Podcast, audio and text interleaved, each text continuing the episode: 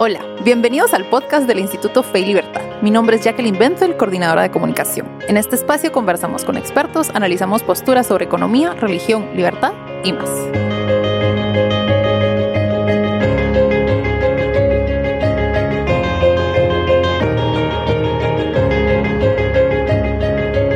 Bienvenidos a este nuevo episodio del podcast Fe y Libertad del Instituto Fe y Libertad. Hoy me encuentro con Jari Méndez. Ella es abogada y notaria, doctora Convención Europea en Gobierno y Cultura de las Organizaciones por la Universidad de Navarra y decana de la Facultad de Derecho de la Universidad de Lisboa. Profesora de Filosofía del Derecho y Derecho Constitucional, autora de varios artículos. Bienvenida, Jari. Gracias por aceptar nuestra invitación. Hola, Jackie. Muchas gracias a ustedes. Hoy vamos a hablar sobre la solidaridad como el valor de la política. Y es que eh, hace más o menos mes y medio, tal vez, sí, mes y medio, em, yo grabé un episodio del podcast de, la UNIS con, con Harry y ella mencionaba que la solidaridad es el valor de la política. Esa frase a mí se quedó conmigo, me, me impactó, la verdad, me gustó bastante. Y entonces de ahí sale este tema. Entonces, si quiere, empezamos. ¿Por qué la solidaridad es el valor de la política? Bueno, primero aclarar que eso es una, es algo atribuido, no, no es algo propio, sino que eso es un, digamos, algo que ha estado, se le ha estado dando vueltas por eh, los filósofos del derecho, filósofos políticos, pero sobre todo en la línea de en Italia, un Francesco D'Agostino Sergio Cota, que específicamente cuando Sergio Cota empieza a explicar cuál es la esencia del derecho, hace referencia a que el derecho tiene una cierta politicidad y entonces empieza a hablar de la política. Y cuando hablamos de política es importante entenderlo porque quizá a veces confundimos o queremos que como la política está presente en todo, queremos eh, o politizarlo todo o quitarle su esencia a la política. Y entonces habla de dos rasgos importantes. Eh, a lo largo de la historia también nos podemos dar cuenta en los clásicos que hablan sobre la política, por ejemplo, Eulogio Palacios, el filósofo político español. Eh, la política, su valor es la solidaridad y su fin, el bien común. ¿Por qué? Porque en realidad los seres humanos nos damos cuenta de que somos indigentes, somos personas necesitadas, tenemos limitaciones, necesitamos, tenemos una cierta dualidad ontológica y necesitamos del otro y sabemos que el otro nos necesita. Entonces, como ya dijo Aristóteles, hay una, eh, el hombre es un animal político. Sí. ¿Y por qué es un animal político? Bueno, porque es que necesita estar en la polis, que es una comunidad. Y la solidaridad se manifiesta sobre todo en la política porque el pertenecer a una determinada comunidad eh, geográfica con unas ciertas costumbres genera unos lazos. Hay unos puntos de encuentro con mi conciudadano, con el que yo comparto, digamos, ese cierto etos, esa cierta ética que nos hace ser lo que somos. En el caso de Guatemala, y Latinoamérica en general, uno vive en otro país, se encuentra un guatemalteco y ¿qué tal? Y esa qué emoción, bueno, pues porque ahí hay unos ciertos lazos, ¿verdad? Esa solidaridad. Pero esos lazos de la solidaridad, esa ayuda mutua, esos puntos de encuentro que uno también lo puede ver, por ejemplo, con las comunidades, con la comunidad judía, por ejemplo, esos lazos ¿verdad? de ayuda, de estar pendiente de las necesidades del otro, de ver cómo se incorpora en general las comunidades de, que eh, se encuentran insertas en una sociedad determinada, uno, uno puede ahí observarlo. Eh, sin embargo, los lazos de la solidaridad son fuertes, pero siempre van a haber puntos de desencuentro. Sí. En la, vida social siempre hay conflictos porque no siempre vamos a estar de acuerdo en todo. Y también, qué aburrido sería. Qué aburrido sería. Entonces, eh, la solidaridad no es suficiente para abrir los lazos porque muchas veces nos podemos cerrar. Sí. Entonces, por eso es que el derecho entra ahí, porque el derecho nos da apertura. El derecho nos permite alquilar la casa a un desconocido mm. o a un extranjero. La solidaridad nos permitiría llegar hasta nuestros amigos, conocidos, familiares, con ciudadanos. Nos limitaría. Nos limitaría. Pero es importante porque la política por eso define las reglas, define al derecho como subsistema social está arriba del derecho. El profesor Rafael Alvira de la Universidad de Navarra siempre lo repite porque cómo nos vamos a regir en esta comunidad va a depender de qué es lo que queremos ser y eso solo lo dice la política. Por eso también la política es el mundo de lo diverso. Y mm, porque lo que se trata es de alcanzar el bien común. En una comunidad política determinada todos queremos el bien común, que parece una palabra así como aire, ¿verdad? Y que es el bien común. Pero ese es el fin de la política. Para eso establecemos unas reglas y necesitamos el derecho. El, el bien común lo podríamos definir como establecer esas condiciones que permiten a todos alcanzar su desarrollo pleno. Y, es una definición tal vez más aterrizada, pero eso es lo que todos queremos. Al final, en la política uno ve, si uno analiza fríamente, vámonos a la política partidista, la izquierda y la derecha son caminos para alcanzar el bien común desde una perspectiva distinta. Entonces se hace política desde esa perspectiva. Pero al final lo que se busca es el bien de la sociedad, que es el fin de la política. Me encanta. Y eso tiene relación con nuestra siguiente pregunta, que es cómo un ciudadano normal puede contribuir al bien común. Pues yo creo que em, la política está presente en todo. Por ejemplo, eh, ahora tenemos un compromiso electoral. Eso sería una forma como muy concreta y patente de encontrar, bueno, esa es mi participación política, es ser solidario, presentar y definir el futuro de mi país desde la perspectiva que según mis valores va a ayudar a que sea posible un bien común general para todos. Pero esa es una, una forma, digamos, como muy evidente de, de ver esa, como esa retrospectiva o esa reciprocidad de la política al ser miembro de una comunidad sin embargo, hay otro como aspecto más doméstico. Por ejemplo, la solidaridad con el medio ambiente, porque no da igual reciclar que no reciclar. Sí. Porque cómo yo trate el medio ambiente dependerá cómo voy a preservar los recursos naturales que van a permitir a otras personas poder tener acceso al agua, por ejemplo. Entonces, la solidaridad como miembro de la comunidad me pone un hasta aquí, ok, esta es mi propiedad, pero no solo existo yo. Por lo tanto, yo tengo que mantener esta propiedad. Digamos, si se tratase de un terreno baldío, tengo que tener esta propiedad limpia. No puedo dejar que esto se llene de culebras porque se le van a pasar a los vecinos. Entonces, a veces siempre yo lo repito mucho porque creemos que lo político es lo estatal, ¿no? O sea, lo político de verdad está en todo. Y entonces la solidaridad como ciudadano se manifiesta en eso. Se manifiesta en cómo cumplo las leyes. Por eso la politicidad del derecho. Mm. De mi acatamiento, de mi obediencia a las leyes de tránsito. Yo puedo ser solidario o no, y puedo contribuir al bien común, que es al final. Sí. Y es una forma muy práctica de verlo. Y es una forma muy, muy doméstica y muy práctica.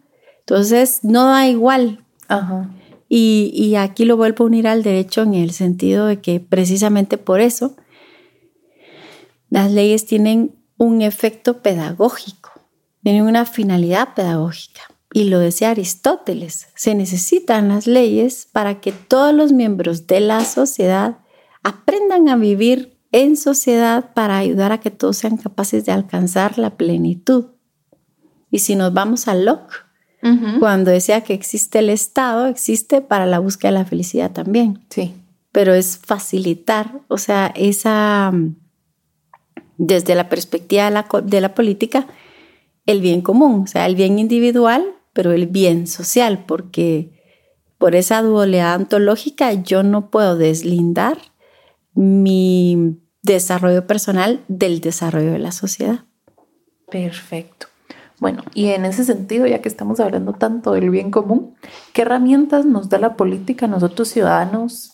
O sea, podemos ver ahorita el proceso electoral, pero ¿qué más? ¿Qué herramientas nos da la política para alcanzar el bien común?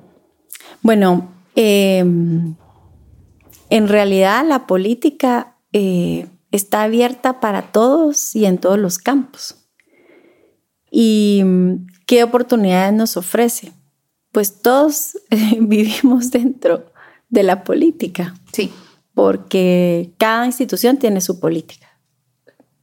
Las universidades tienen su política de admisión, su política de pago, sus políticas de evaluación, sus políticas de expansión.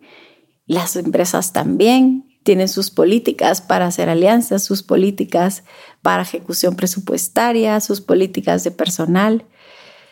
Pero más allá de eso, yo creo que eh, lo que la política ofrece para cada uno de nosotros es un espacio de encuentro con el otro, ya sea en mi trabajo profesional, que es como lo más fácil de ver, y entonces yo qué puedo hacer aquí. a veces nos limitamos a ir a nuestro trabajo y quizá eh, hace falta que ayudemos a generar una política para mejorar las relaciones entre compañeros o una política de reciclaje dentro de nuestro mismo lugar de trabajo o una política, por ejemplo, eh, que ayude a conciliación trabajo y familia. Entonces son eh, campos, pero la verdad es que la política es algo tan anejo al hombre que no es que no lo planteemos como ahora qué políticas vamos a hacer. Pero uno sí puede contribuir porque lo que genera una política es mi interés por el otro. Ok, eso es importante. Entonces, si yo tengo un interés por el otro y por el bien de todos, yo, por ejemplo, puedo pensar, miren, ¿por qué no establecemos una política para aprovechar los espacios de estacionamientos? Y estamos haciendo una política. O podemos generar grupos, por ejemplo, de interés, eh, ya en un plano, digamos, más abierto, societario, pues un grupo que nos gusta la música, apoyemos la música, hagamos una asociación que promueva la música en el interior del país, hagamos una asociación que eh, vaya en favorezca la seguridad alimentaria, que vaya en disminución de la desnutrición. Pero, ¿qué es lo que genera eso? es un lazo de mi persona hacia mi país, porque todo lo que genera esto es, digamos, el, el, nomos, ¿verdad? el, orden o la tierra, digamos, el hábitat donde, donde estamos. Y eso también va a generar unos temas de sintonía, de convergencia distintos de los que pueden ser en Estados Unidos. Porque también la política es contingente. porque es contingente? porque, la, porque va a las necesidades concretas que pueden cambiar y porque se aplica a, una, a un espacio concreto. Sí. Ese es el peligro de confundir política y derecho, porque eso no pasa en el derecho. Algunas veces puede ser contingente, cuando hace referencia a derechos prestacionales, que más en el fondo son medidas políticas. Pero hay derechos que no dependen de una circunstancia concreta, ¿verdad? Como la propiedad, sí. la libertad. Hay, hay un gran jurista, Hans Kelsen, que dicen que ya pasó de moda, pero yo creo que sigue estando porque la pirámide de Kelsen sigue siendo referencia. Y él decía, a pesar de que él decía que no existía nada más que la ley eh, impresa y escrita, que lo que no podía desaparecer nunca era la libertad de conciencia y religiosa por ejemplo. Vital. Vital. Y eh, esto lo menciono porque por más que nosotros querramos cerrar los ojos, siempre va a haber, eh, siempre va a estar, digamos, lo metajurídico, lo, lo que hace que el hombre sea hombre. Que no solamente estamos aquí para, cuando hablamos en términos de política, podemos pensar en una mera cuestión de bienestar material. Sí. Y va más allá, porque como hace referencia a la dualidad ontológica y la solidaridad es un valor espiritual, no es un valor material. Eso es. Perfecto. Bueno, y en ese sentido, como es el Instituto Fe y Libertad, no podemos dejar de lado la fe. Entonces, eh, ¿cuál es nuestro deber como cristianos en este, eh, no solo en tiempo electoral, sino para preservar el bien común? Bueno, yo creo que algo bien importante es que, en primer lugar, no pensar que el bien común es ajeno. Sí. Sino, y, y algo, digamos, solo a nivel macro. El bien común tiene una doble dimensión. Por una parte, estoy yo como persona individual, como un ser humano que vive dentro de una sociedad y que para mi plenitud como ser humano necesito convivir con nosotros.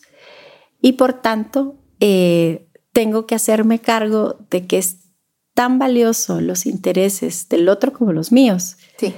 Y mm, mis alumnos los mareo porque siempre les digo, miren, ustedes acuérdense de Ronald Dworkin, este jurista norteamericano que decía que todos somos dignos de igual consideración y respeto. Bueno, pero eso es importante. Es muy importante. Entonces, ahí empieza el bien común. Sí. Respetando al otro, siempre. Como decía Kant, cada uno como un fin en sí mismo, que esa es la dignidad. Y por lo tanto, tratando de llevar a mis tareas, mi desarrollo personal con la mayor perfección posible, porque el ser humano se da cuenta de su indigencia, de su limitación, pero al mismo tiempo su, raciocinio le da se da cuenta de que es inagotable su camino para llegar más allá.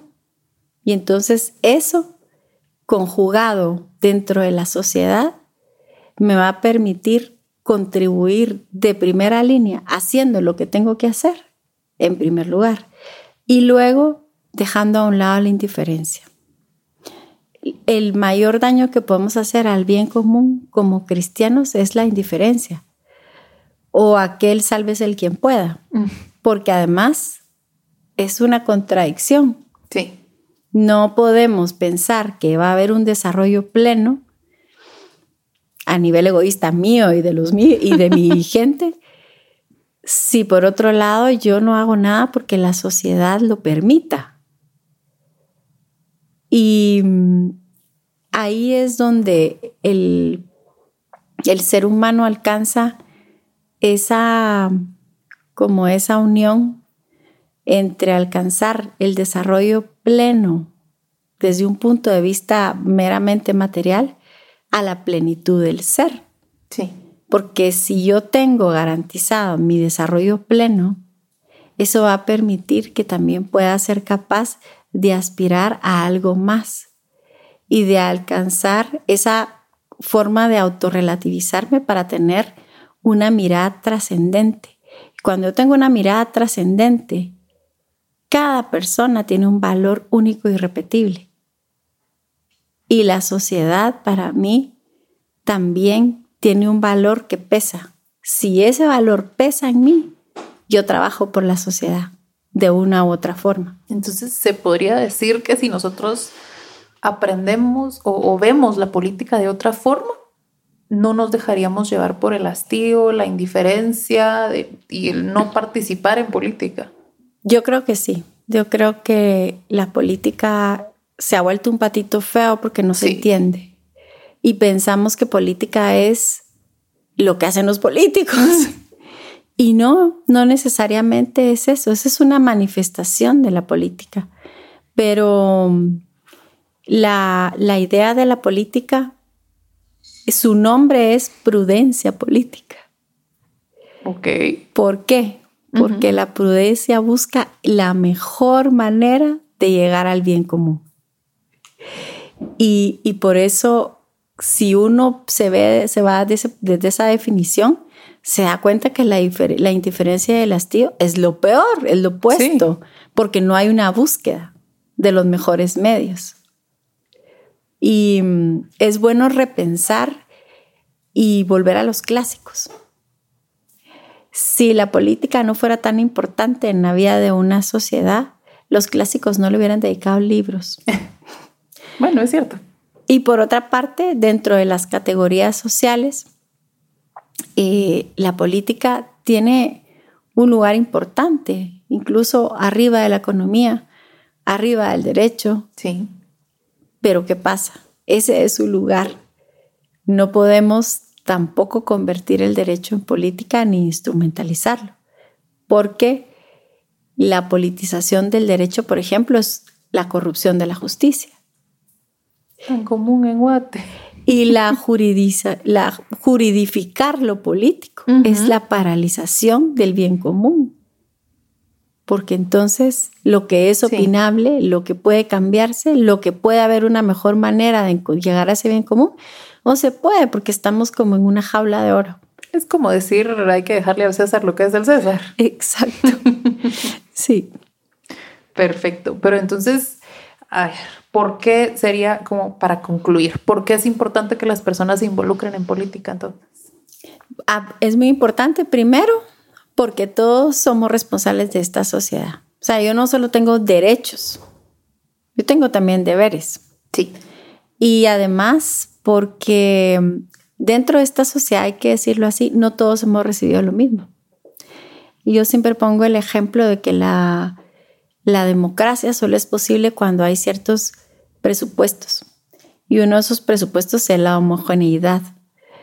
Y aquí hay, en este país no hay homogeneidad cultural, no hay homogeneidad en educación, por ejemplo. Los quienes hemos recibido educación tenemos un deber de responsabilidad hacia la sociedad, mayor quizá que otras personas. Y, luego también no hay una homogeneidad en cuanto a medios económicos. ¿Qué quiere decir eso? Que tenemos que ayudar a los otros a subir. Y a los que producen, que produzcan más, pero que no se olviden que hay personas que a lo mejor si producen más y ganan más pueden pagar mejores sueldos. Entonces, eso es, eh, digamos, en la expansión de la, de la política y cómo se puede concretar en términos eh, ya más eh, del día a día, pero sobre todo en que hay un orden, un orden político, ¿verdad? El Estado de Derechos, esto es como los constitucionalistas se van a rasgar las vestiduras, pero el, Estado de Derecho es un orden político. Es un orden político donde le hemos dado a la ley digamos, la, la, ley es como lo que tiene el valor supremo y eso hemos querido establecer en esta sociedad, que la ley es lo más importante. De acuerdo. Pero la ley es un gobernante que no ve. Sí. Por eso es que necesitamos el gobierno, el poder público. ¿Y cómo es la mejor manera de ejercer el poder público y de los ciudadanos fiscalizar el poder público?